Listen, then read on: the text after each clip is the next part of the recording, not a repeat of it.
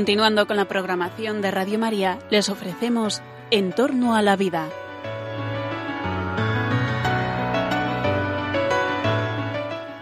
Es un espacio dirigido por José Carlos Avellán y Jesús San Román.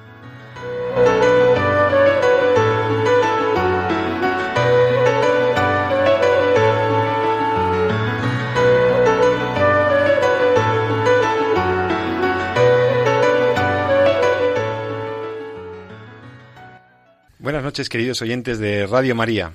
Un viernes más, en estos viernes calurosos de verano en, Madrid y en tantos sitios, les saluda a José Carlos Avellán cordialmente desde los estudios centrales de Radio María. Este es tu programa En torno a la vida. En torno a la vida es el programa en el que nos proponemos eh, identificar los problemas científicos, los desarrollos de la ciencia y de la tecnología que tienen consecuencias sociales, que tienen consecuencias éticas, para que entre todos y ayudados por los mejores expertos podamos ir formando nuestro criterio, nuestro juicio sobre estos avances biomédicos. La medicina avanza una barbaridad, tú lo sabes. Estamos oyendo noticias maravillosas todos los días que nos llenan de esperanza sobre lo que nuestros científicos, nuestros expertos, nuestros biotecnólogos, están logrando. Pero al mismo tiempo, muchos de estos avances presentan eh, algunas dificultades. Y no diré dificultades técnicas, que por supuesto las tienen, son cosas muy complejas, pero sí también algunas dificultades éticas. No todo lo que se puede hacer técnicamente debiera ser realizado por razones morales, porque estamos hablando de que algunas investigaciones se ciernen sobre aspectos de la vida humana, de la estructura básica del ser humano, de la persona, como es por ejemplo sus bases genéticas, etcétera, en donde realmente podríamos llegar a, a tener pequeñas o grandes agresiones a la dignidad de la persona. Y esto debe ser un límite, debe ser un valladar, debe ser una frontera infranqueable. Hay que tener siempre cuidado del ser humano, porque el progreso científico que no va acompañado de un progreso humano, el progreso científico que no respeta al ser humano, no es un progreso digno del hombre. Y por eso eh, en este programa, pues cada 15 días tú sabes que te presentamos asuntos de actualidad. Y mirad, yo eh, hoy mm, no puedo saludar directamente a mi querido compañero Jesús San Román, que hoy no nos acompañará, esta noche nos acompañará en nuestros estudios. En el próximo programa seguro que le tendremos con nosotros, pero porque ya vamos unos tomando vacaciones, otros por temas de trabajo, pero sí eh, tengo un invitado de excepción que me encantará presentaros enseguida, un gran catedrático y un gran experto. Enseguida os lo presento. Déjame primero que te diga de qué vamos a hablar hoy. El tema de hoy es verdaderamente interesante, porque todos tenemos una vida, todos tenemos una existencia física temporal, porque somos seres finitos, somos seres humanos, en donde el espacio-tiempo nos afecta. Somos seres compuestos de células que tienen una vida, una duración temporal, y, eh, somos seres que, sabiéndonos finitos y limitados en el tiempo, tenemos esa íntima, esa profunda voluntad de perdurar. Y esto, que es bueno, el perdurar, el amar la vida y querer que la vida sea lo más larga posible, con el mayor bienestar posible, por supuesto, con la mejor salud. Esto que es maravilloso como aspirar incluso a que tengamos una vida eh, prolongada en las mejores condiciones posibles. Esto que es eh, el afán de tantos hombres que ha llevado a mitos y a no, pocos, a no pocas aberraciones, como el vivir mucho, mucho, mucho o incluso para siempre, es el problema que nos vamos a plantear ahora. ¿Quién quiere vivir para siempre? Como decía aquella canción. Em, pues todos quisiéramos vivir mucho porque amamos la vida, porque nos gusta, porque a pesar de las dificultades encontramos razones y motivos para soñar, para vivir, para amar, para disfrutar. Pero eh, a pesar de todo, nuestra existencia sabemos que es limitada. Sabemos que está ahí el final. Y ahora la ciencia y la tecnología nos ofrecen nuevas posibilidades.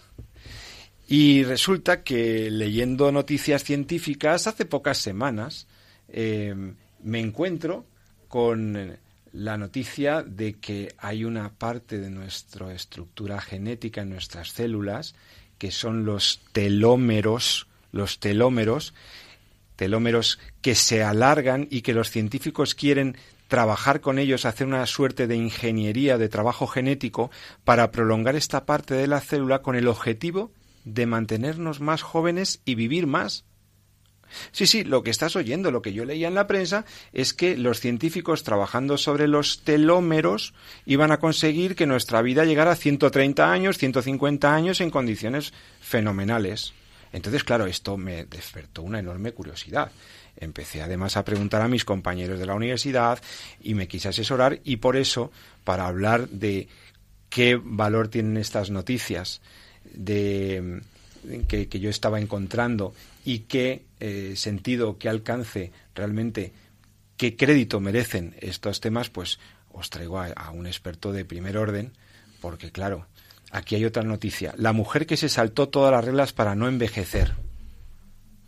Ahora vamos a hablar de quién es esta señora norteamericana que dice haberse inyectado unas cosas que hacen que sus células, no sé qué le pasa a sus células, pero ahora no lo van a explicar pero que va a vivir maravillosamente. Y que dice que se siente maravillosamente bien. Elizabeth Parris, una terapia que dice haber revertido 20 años.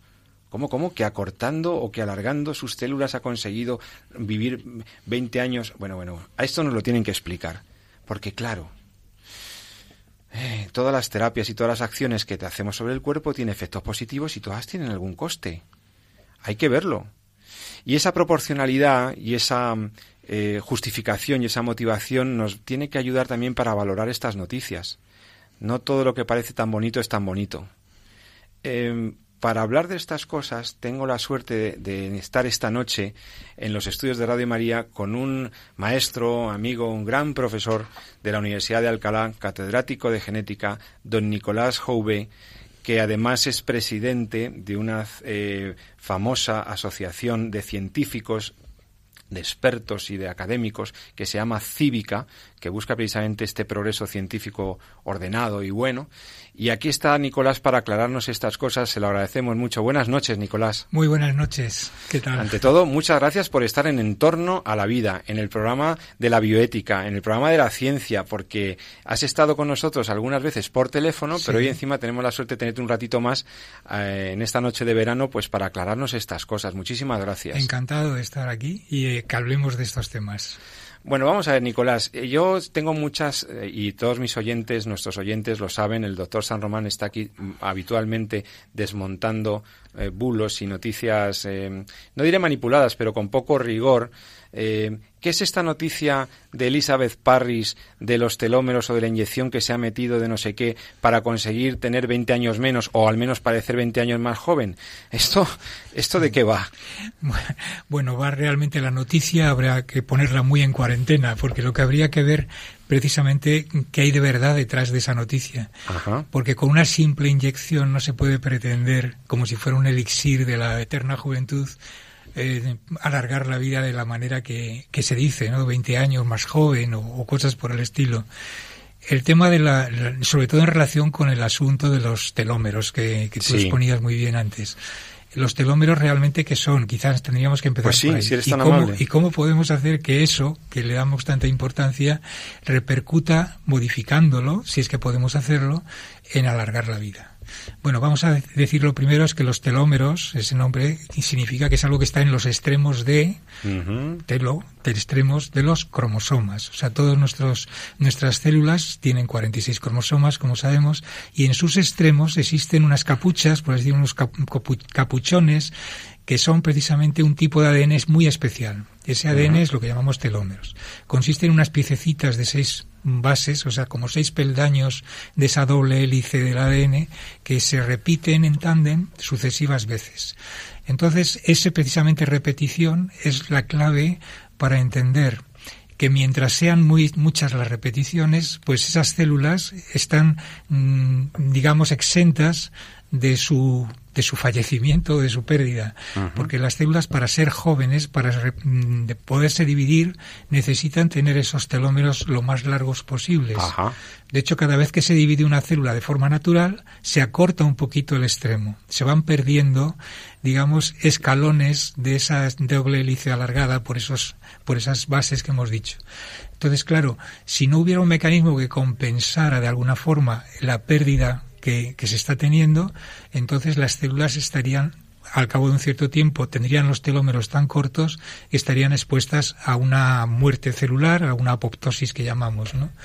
Bueno, pues precisamente los, organismos superiores, bueno, todos los seres vivos, tenemos un mecanismo molecular que evita hasta cierto punto que se reduzcan esos extremos hasta el punto de poner en riesgo la vida celular.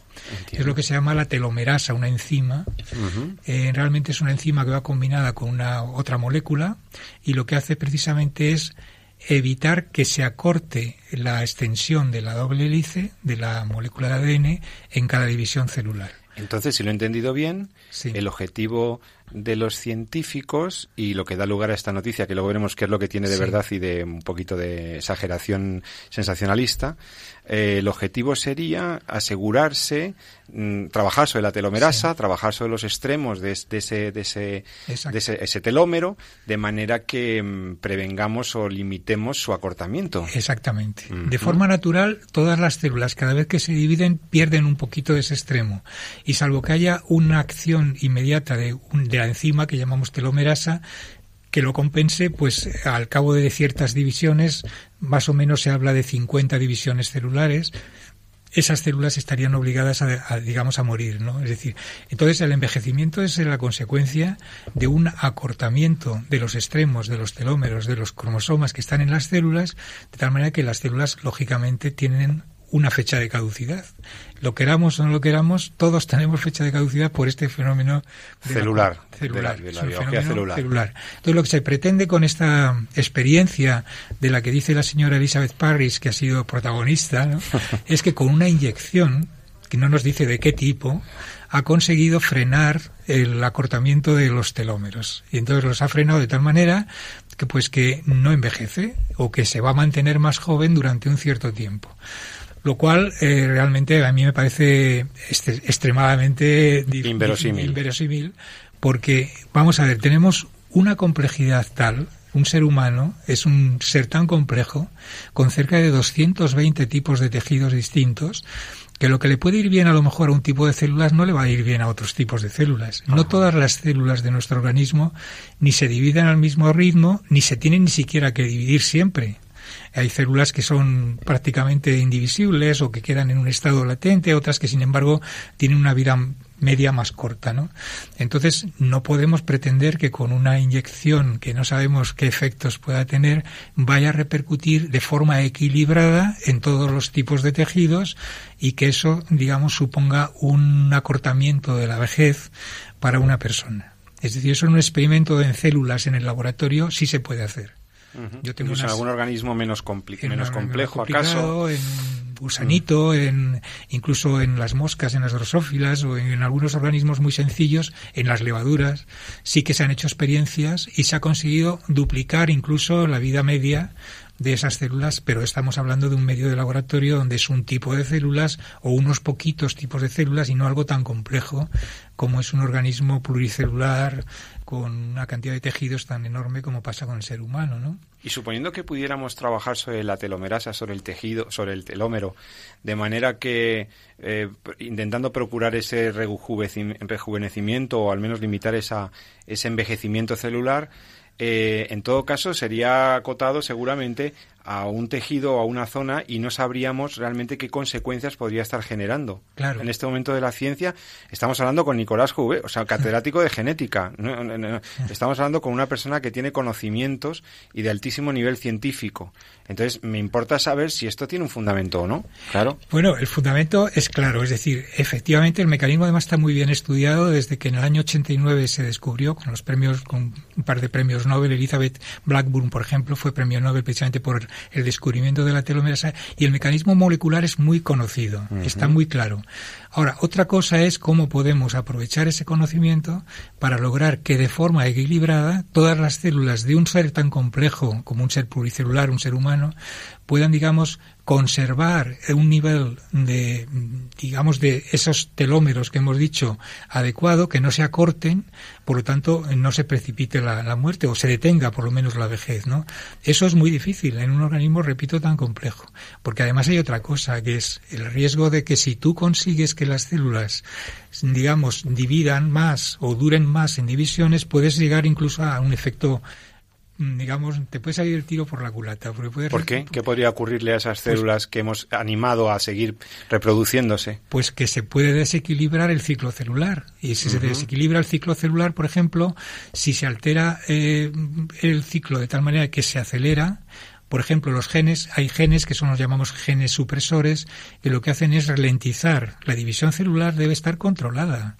Eh, de hecho, nosotros en todos nuestros organismos tenemos dos tipos de genes que son contradictorios. Uno es como el freno y otro como el acelerador de un coche uno sirve para detener que la división no se alargue o no, no, sea demasiado acelerada y el otro que es el freno es precisamente para pararlo. ¿no? Entonces, si falla ese equilibrio, y lo que podemos estar haciendo con la manipulación genética en este tipo de situaciones es desequilibrar el ciclo celular, pues podemos incluso provocar la formación de un tumor, un cáncer. Ahí va. Lo cual ya son palabras mayores. Es decir, realmente yo creo que alargar la vida por este procedimiento no es lo mejor que se puede hacer. Se puede alargar la vida muchísimo mejor con una vida sana, con buena nutrición, o ejercicio adecuado y por supuesto evitar toda clase de elementos negativos como puede ser fumar, drogas, etcétera, lo que es una, unos buenos hábitos de vida es la mejor manera de alargar hasta donde la naturaleza debe sí, evidentemente. Pero todo lo que sea alargar la vida de forma artificial por alguno de estos otros procedimientos es poner en riesgo el equilibrio entre lo que es el ritmo normal y natural de la división celular y la posible aparición de tumores que al final, si alargas mucho la vida, van a surgir. Porque los tumores que aparecen, el cáncer realmente, y si tenemos, por ejemplo, hoy en día más casos de cáncer que hace 20, 30, 40 años, o más casos de Alzheimer o de otras enfermedades, es sencillamente porque estamos alargando la vida. Claro. Y al alargar la vida entramos en el riesgo de que puedan empezar a aparecer alteraciones genéticas que normalmente pues antes no se veían simplemente porque la gente se moría antes, no por otro motivo. Claro, entonces, em, pero, pero sí que hay investigaciones y muy valiosas, incluso aquí en España. ¿Podrías dar noticia de algún grupo o de alguna línea de investigación que pueda tener alguna utilidad, eh, e incluso terapéutica a medio plazo, en, esta, en este campo del trabajo celular? Sí, bueno, más que terapéutica, yo, mm, vamos, por supuesto voy a destacar al grupo de María Blasco, que es, María la, Blasco. Que es la presidenta española. sí, sí, Del, Centro Nacional de Investigaciones Oncológicas. que realmente ha hecho unos trabajos maravillosos sobre el conocimiento, sobre el conocimiento de cómo funciona el sistema este de la telomerasa, cómo se acortan o se alargan eh, los telómeros de los cromosomas de las células y cómo repercute eso en la vida celular. Pero ese conocimiento, llevarlo luego a la práctica terapéutica, es decir, en el sentido de alargar la vida, es lo que ya encierra muchísimas más complejidades. Una cosa es que conozcamos muy bien un mecanismo, otra cosa es que de ese conocimiento se puedan aplicar tecnologías terapéuticas o como las queramos llamar para que se pueda, digamos, producir un beneficio que hasta qué punto también es un beneficio alargar la vida, cuando si tú alargas la vida puedes estar exponiéndote a que aparezcan otro tipo de problemas, como los que he comentado antes, ¿no? Y otra cosa es la ética que puede haber detrás de hacer este tipo de experiencias. Eso me importa mucho. Estamos en Radio María, estás escuchando en torno a la vida. Si te interesan los temas de la ciencia, de la medicina, de la ética, puedes escribirnos un correo electrónico a la dirección en torno a la vida arroba radiomaria.es. En torno a la vida arroba radiomaria.es. Hoy estamos hablando con el doctor Nicolás Jouve, catedrático de genética de la Universidad de Alcalá de Henares, experto también en bioética, sobre esto del envejecimiento celular y lo que podríamos hacer para prolongar la vida trabajando sobre las células, los límites que tiene eso. Él ha hablado de los límites tecnológicos y científicos, hasta ahora ha sido muy claro, pero también le quiero preguntar como experto en bioética, eh, profesor Jouve, eh, éticamente, esto de prolongar la vida trabajando sobre células de un tejido, para esto también qué nivel, qué, consecuencias eh, tiene y qué valoración bioética puedes hacernos. Bueno, yo lo que querría decir es que primero que no veo que sea factible como, como he dicho antes, por la complejidad que tenemos, la cantidad de diversidad y de grados, digamos, de división y de requerimientos de número de divisiones celulares de los distintos tejidos. Cómo poder equilibrar con una simple inyección, cosa que me parece imposible, eh, eso. Entonces, mm, En el laboratorio todo lo que sea en placas de Petri, por así decirlo, en el medio aséptico que llamamos los medios de cultivo, donde las células proliferan y podemos hacer experimentos preciosos. Y podemos conseguir células que sean más longevas en el laboratorio, trasladadas al ser humano eh, por medio por los medios que normalmente se están utilizando con la terapia de la medicina regenerativa, con las células madre, por ejemplo. Esa es una posibilidad, pero claro, es qué tipo de células tendríamos que manejar para que mm, alarguen la vida sin que eso, mm, digamos, repercuta de una manera indirecta o negativa en el resto de las especialidades celulares que vamos a tener y que tendrán su propio ritmo. Entonces, es exponer a las personas, o sea, yo por eso digo, éticamente, hasta qué punto se puede mm, utilizar esta tecnología ni, ni, yo no sería voluntario, ni me ofrecería nunca voluntario precisamente para que me hicieran un alargamiento a costa de estas cosas. Yo preferiría simplemente el pensar, bueno, soy una persona que tengo mm, mis problemas y, y mi ciclo vital terminará de la forma natural cuando tenga que... Pero forzar las cosas hasta el punto de exponerme a tener enfermedades añadidas o sobrevenidas que puedan aparecer porque he conseguido a lo mejor ralentizar el ciclo celular de un determinado tipo de tejido, no me parece que sea éticamente lo más presentable, ¿no? Y ya si hablamos de hacer estos tipos de experimentos en embriones, que es otra de las, posibilidades, otra de las posibilidades, pues evidentemente ahí ya la, la bioética, mm, digamos, en la que todos entendemos que mm, lo que se supone que es el respeto a la dignidad del ser humano, cuando se trabaja con embriones, ahí está perdida totalmente el respeto, porque tú lo que haces es poner en riesgo esas vidas y posiblemente vas a tener muchos embriones que no van a conseguir eh, superar las pruebas a las que tú le sometas. Oye, Nicolás, y em, antes de antes de ir al descanso de este programa, todavía me tengo la curiosidad de preguntarte por el fundamento científico de otra noticia que aparece aquí eh, sobre eh, la cirugía bariátrica que revierte el envejecimiento prematuro asociado a la obesidad. O sea, habría un envejecimiento prematuro de las células asociado a, a estas patologías? ¿Esto tiene algún...? La verdad es que no conozco muy bien ese caso, pero yo imagino, bueno, todo lo que sea obesidad se relaciona normalmente con problemas cardíacos, con problemas de diabetes, y entonces, claro, la cirugía que trata de evitar esos problemas a costa de bueno, cirugía, es decir, la, el, pues el estirparte de alguna manera eh, tejido graso, pues posiblemente va a tener también sus limitaciones. no conozco muy bien eso, ya no tiene mucho que ver con un problema genético, sino que es posiblemente más relacionado con un problema de, de, carácter fisiológico. Es decir, bueno, si mm. conseguimos que la persona eh, no tenga exceso de grasa, va a reducir los niveles a lo mejor de pues de, de, colesterol y de y de grasas que pueden ser perjudiciales para el sistema circulatorio pero eso mm, hasta cierto punto me parece que, puede ser esperanzador, ¿no? Es decir, yo no, no tengo tampoco, en, no veo en contra nada negativo, pero no sé hasta qué punto es eficiente. Simplemente no tengo criterios tampoco para, para juzgarlo.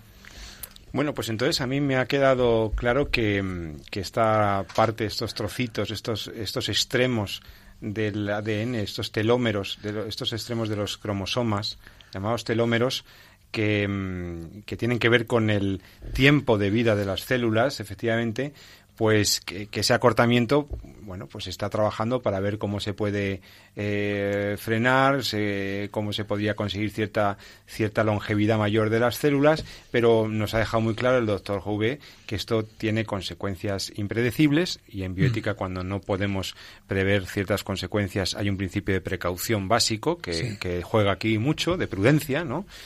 También la proporcionalidad de esta técnica, pues realmente eh, que podría degenerar eh, en que en un desequilibrio del sistema celular, de manera que no pudiendo controlar lo que está ocurriendo en unas regiones y en otras, pues pudiéramos estar eh, generando un mal mayor de lo que del bien que queríamos hacer y al final también me parece que también has dicho algo relativo a la expectativa que se está generando en la gente con noticias de poco rigor porque yo esto bueno a, lo mejor hay alguna hay alguna asociación entre la obesidad y la longitud de los telómeros o entre como tú bien has dicho con la eh, en fin, con determinados procesos, pero, pero es que las noticias que yo, yo traía hoy al programa para ayudar a nuestros oyentes a calibrar estas cosas, pues realmente no parece que eh, se sea muy riguroso en la difusión de ciertas cosas. No, y además que se juega mucho con el desconocimiento, porque lógicamente estos no son temas fáciles, no son temas que la gente a lo mejor, o digamos el oyente normal medio de, de una cultura alta incluso, tenga por qué conocer exactamente el mecanismo molecular por el que resulta que un cromosoma se va acortando porque va perdiendo trocitos de esos extremos. Eso es algo, ¿qué mecanismo molecular hay ahí? Eso no es fácil de, de que la gente lo conozca. Pero lo que no se puede es decir que con una simple inyección te van a conseguir acortarte los telómeros, o mejor dicho, que no se acorten, los telómeros de para vivir 20 años más. De todas las células, de todo un organismo tan complejo en el cual cada sistema celular y cada tejido y cada órgano tiene sus requerimientos de alargamiento y de esperanza de vida de las células que allí haya. Es que esto es absurdo, ¿no? Es decir, hay tejidos en los cuales la telomerosa deja de estar activa y por lo tanto de ser necesaria. Y hay otros en los que, sin embargo, conviene que haya telomerasa, la enzima esta que es la que interviene en el mecanismo.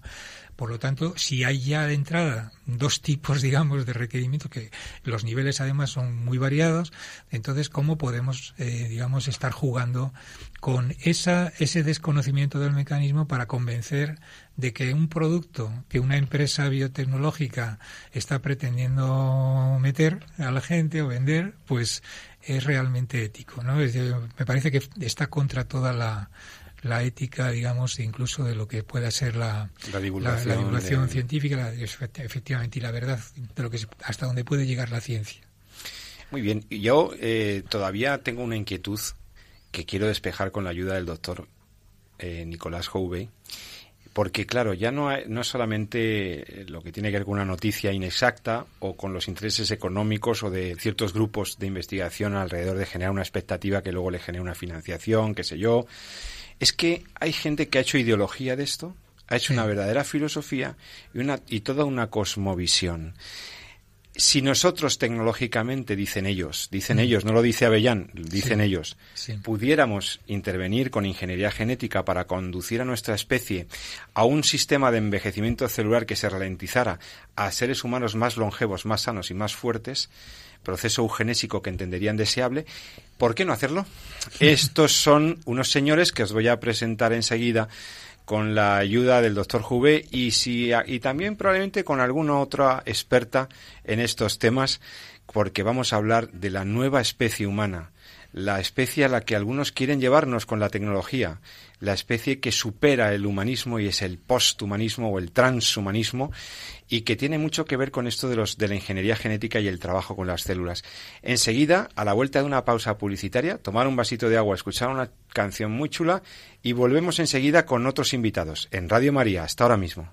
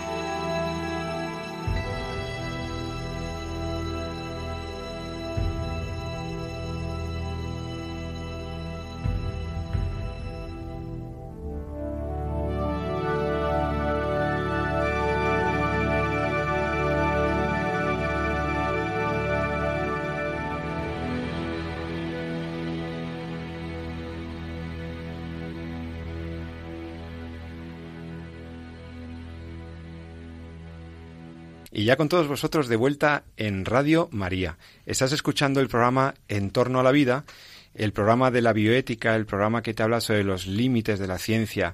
Este, esta canción que os he puesto del grupo Queen, Who Wants to Live Forever, es que me parecía que pegaba bastante con lo que estamos hablando. Sí, sí, si no has escuchado la primera parte de nuestro programa o acabas de aterrizar en Radio María, estamos hablando con el doctor Nicolás Jouve de los nuevos avances en ciencia, en biología celular, orientados a que las células no envejezcan tan deprisa, porque se ha publicado que habría biotecnología y habría ciencia para alargar la vida de las células y por tanto alargar nuestra vida. Y este era el tema que nos ha, de lo que nos ha estado hablando el doctor Nicolás Jouve, catedrático de genética, y estamos planteándonos el sentido ético de todo esto, ¿no? Hemos visto que el frenar el acortamiento de, la, de, la, de los cromosomas, de esos telómeros, es, es posible, pero es una entelequia controlarlo bien, al menos de momento, que tiene consecuencias, que puede tener consecuencias muy negativas. Hemos visto los límites éticos inmediatos de ese, trabajo científico y biotecnológico de ingeniería genética, y ahora nos hacíamos algunas preguntas sobre eh, los aspectos antropológicos y lo que cabía esperar de gente de, eh, bueno, pues no diré grandes pensadores, pero sí científicos que se han puesto a pensar sobre estas cosas y han llegado a conclusiones como que sí, que valdría la pena eh, eh, dedicar todos los esfuerzos posibles a cambiar nuestro esquema genético para que en vez de vivir 80, 90 años, pues pudiéramos vivir 150, 160 y por qué no. Y a una nueva especie a la que ir. Estos son unos filósofos de los que eh, me gustaría hablar con una experta, profesora, experta en bioética, eh, la doctora Elena Postigo, Elena Postigo Solana, que es doctora en filosofía, experta en bioética, que trabaja con la Fundación Jerome Leyen, que es profesora del máster de bioética de la Universidad Rey Juan Carlos y que además es secretaria general de la Asociación Española de Bioética. Por tanto, es una de las personas que con más conocimiento pueden hablar de las cuestiones que estamos hablando hoy, eh, temas antropológicos y morales. Eh, buenas noches, doctora Postigo. ¿Qué Elena? ¿Cómo estás? Muy bien, muchas gracias. Buenas noches. Encantada de estar con, vosotros y con los oyentes. Buenas noches, Elena. Buenas noches, Nicolás. Bueno, Elena, cuéntanos un poco. Eh, ya hemos visto lo de los telómeros y hemos visto que esto del envejecimiento celular es una cosa que conseguiremos eh, apañar de una manera o de otra, pero aquí hay gente que habla de esto como algo deseable, como una eugenesia deseable. ¿Esto, que, esto quién lo dice y por qué lo dice?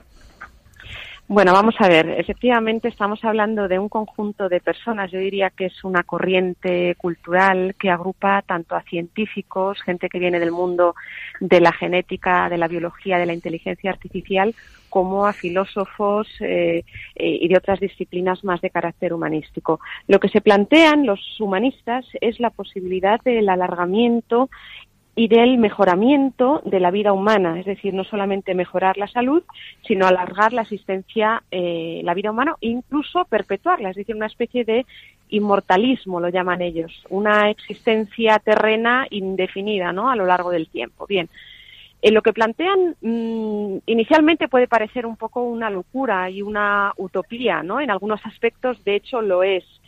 Eh, hay otros aspectos que, como ya habéis comentado en el programa, pues en breve se van a poder comenzar a realizar o ya se están haciendo intervenciones sobre la vida humana, como son este eh, alargamiento o acortamiento de los telómeros, la manipulación genética eh, para supuestamente quitar o eliminar algunos genes que generan patologías, o incluso ellos hablan de nanotecnología aplicada al cerebro para aumentar capacidades cognitivas o, y en último extremo hablan incluso de la criogenización del cuerpo humano una vez que hemos eh, fallecido con la posibilidad, ellos dicen, de eh, resucitar en un futuro a esas personas.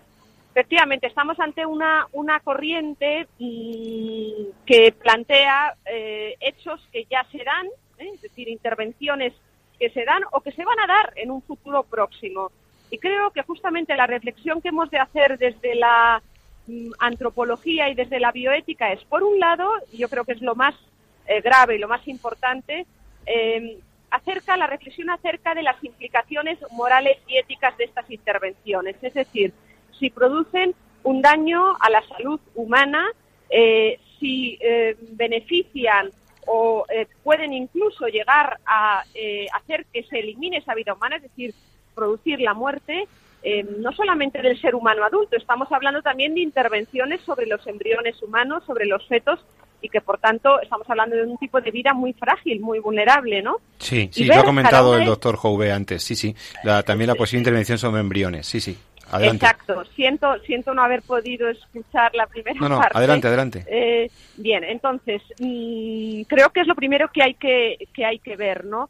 Ver cada una de estas intervenciones y ver qué problemas éticos plantean para la salud y la integridad de la vida física de las personas.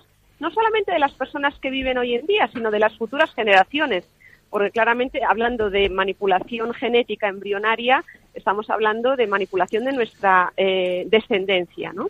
Bien, esto es lo primero y por tanto un llamamiento a la prudencia eh, a la hora de realizar estas intervenciones eh, de carácter biotecnológico, biológico y biotecnológico.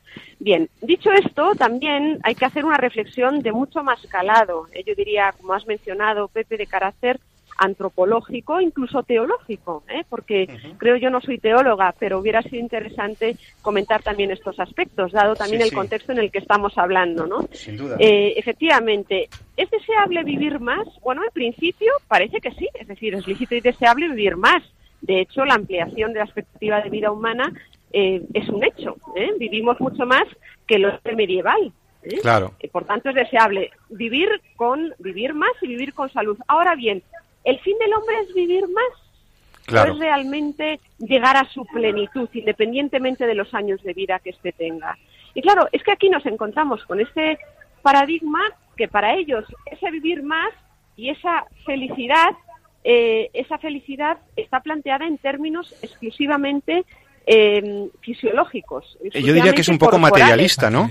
Muy material todo, muy centrado en, el, en lo biológico, como si fuéramos máquinas. puras máquinas que tocamos una cosa, cambiamos un tornillo, alargamos una pieza y como si todo fuera manipulable, ¿no? ¿No suena un poco a cosificación? Sí. Mm. Sí, exactamente. O sea, el planteamiento de fondo que hay es un materialismo científico, un reduccionismo del ser humano a pura materia lo que se llama el hombre máquina en otros tiempos, en otras Sí. épocas, ¿no? ¿Eh?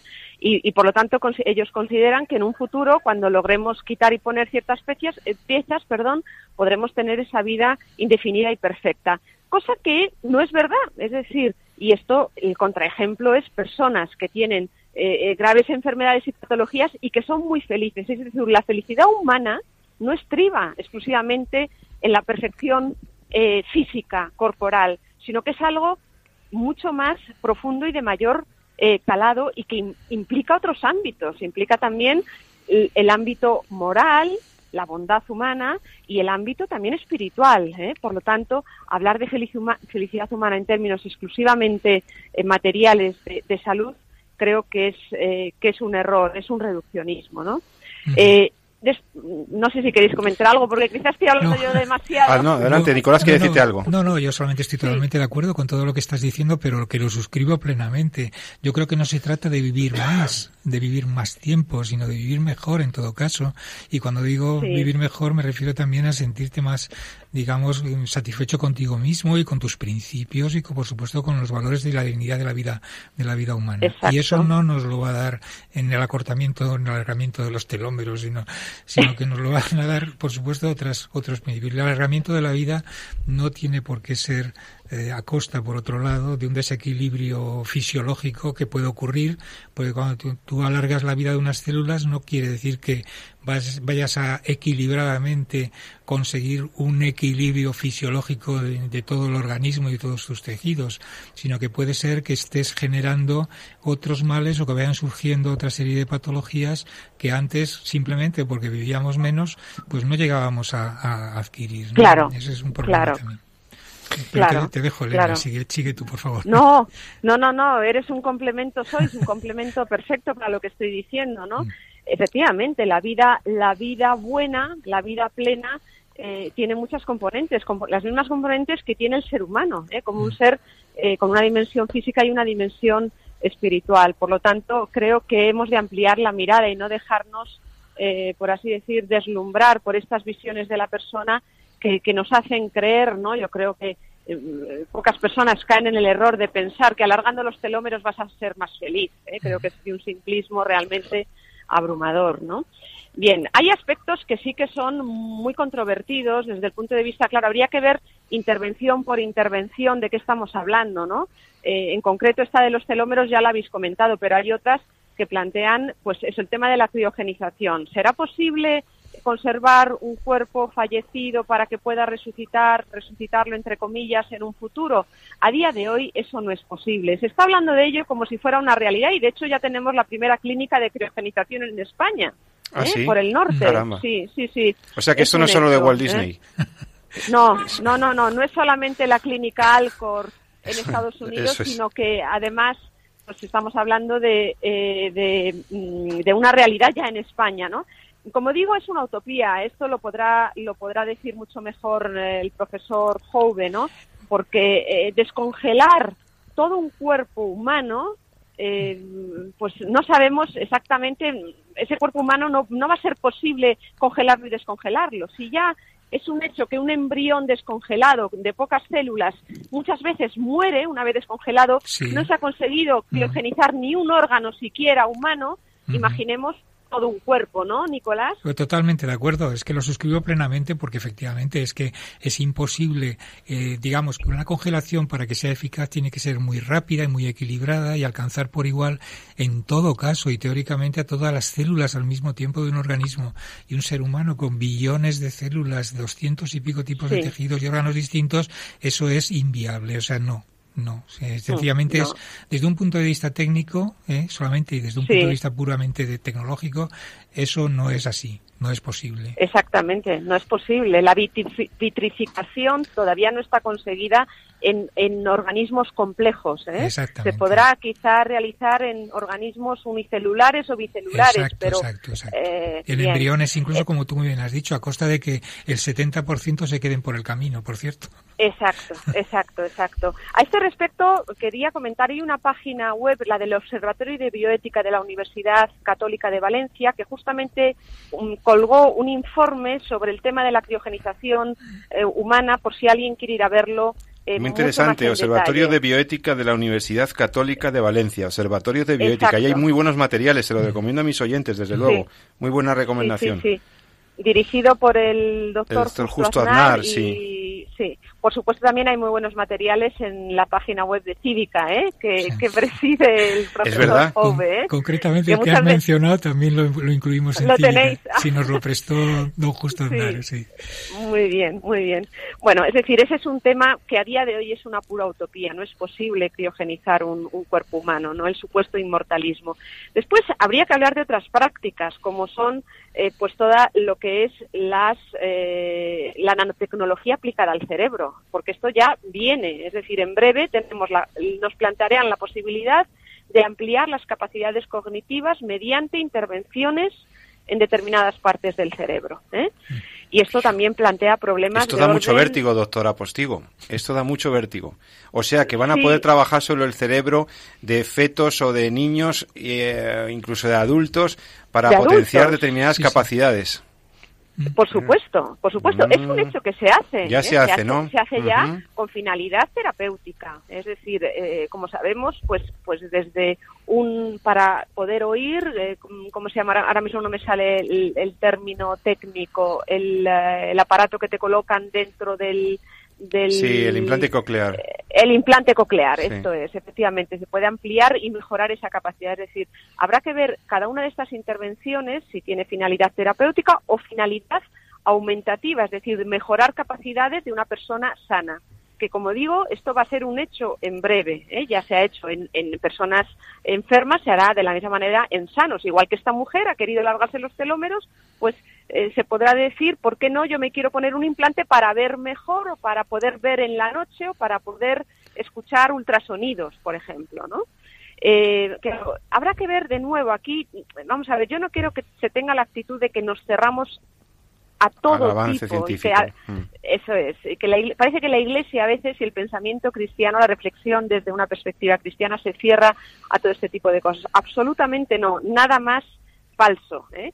Ahora bien, sí que hay que ver, repito, cada una de estas intervenciones si suponen un riesgo para la vida y la salud física de la persona actual o de las futuras generaciones y en segundo lugar ver si realmente tiene implicaciones de carácter moral en lo que se refiere también a su libertad, a su inteligencia, eh, etcétera, ¿no?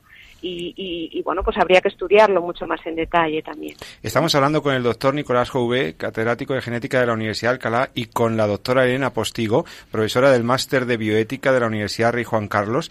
Eh, oigan, y entonces, así para ir terminando, porque nos quedan unos poquitos minutos, la ingeniería genética eh, que promete cosas que parecían de ciencia ficción, pero que ya empiezan a ser verdaderamente factibles.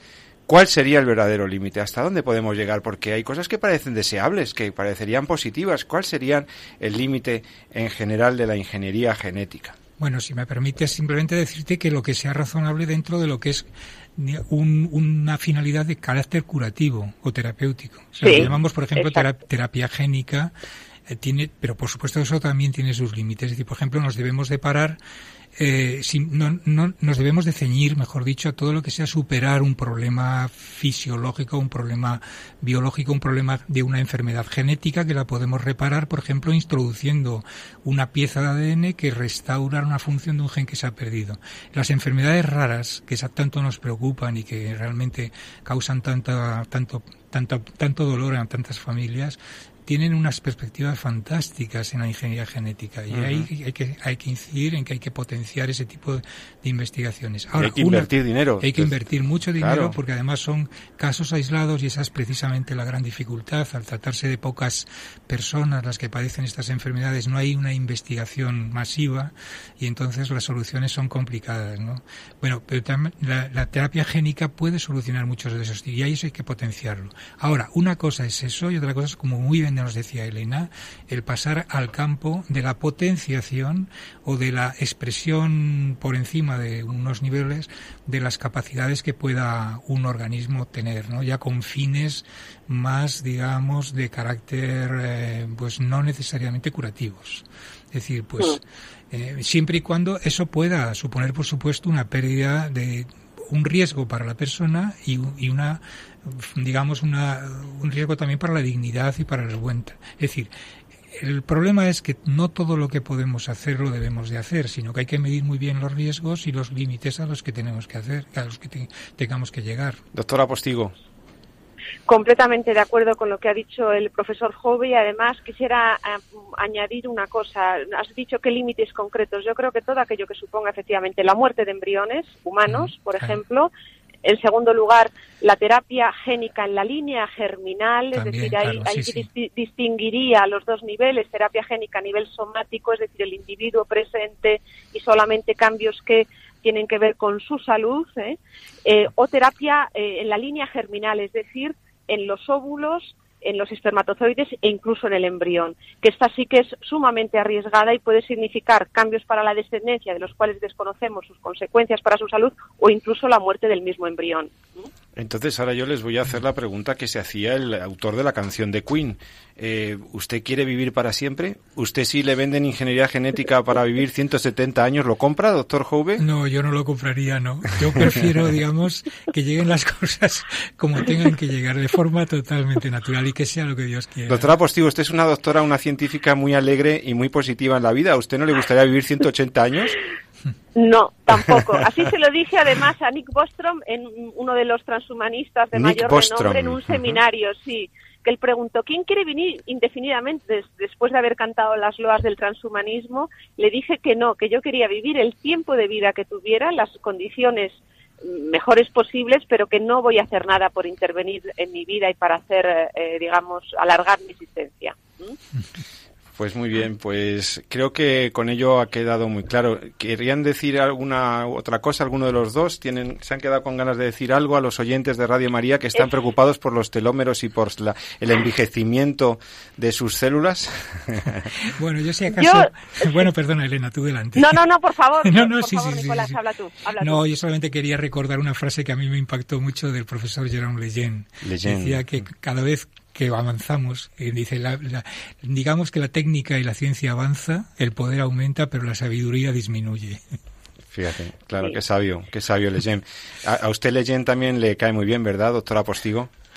Sí, me cae muy bien. Creo que es un hombre que brilla con luz propia, ¿eh? como científico y como ser humano y también como cristiano. Solamente quería añadir que no nos olvidemos de la perspectiva teológica, ¿eh? como seres trascendentes que somos. Y creo que eh, no podemos perder de vista que, que, el ser humano no es dueño absoluto de su existencia y que tenemos un, una perspectiva futura, un horizonte mucho más allá del terreno que no hemos perder de vista y que ilumina toda la existencia.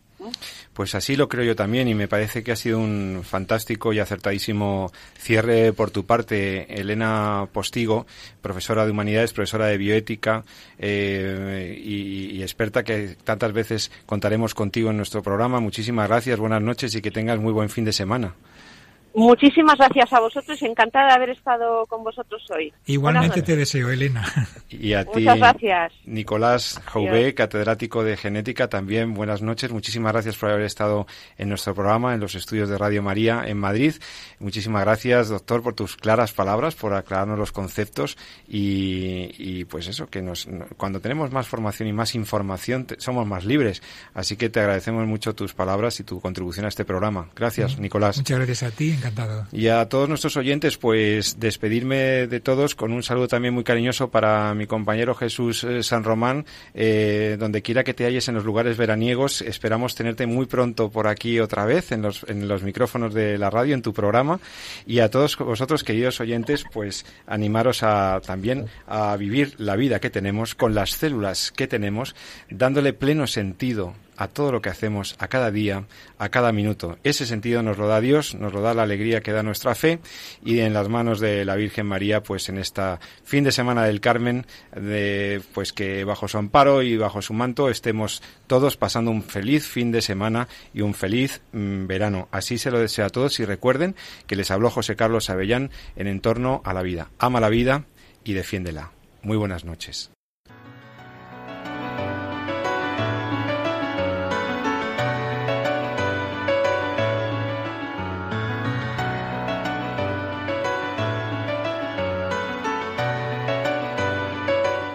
Han escuchado En torno a la vida con José Carlos Avellán y Jesús San Román.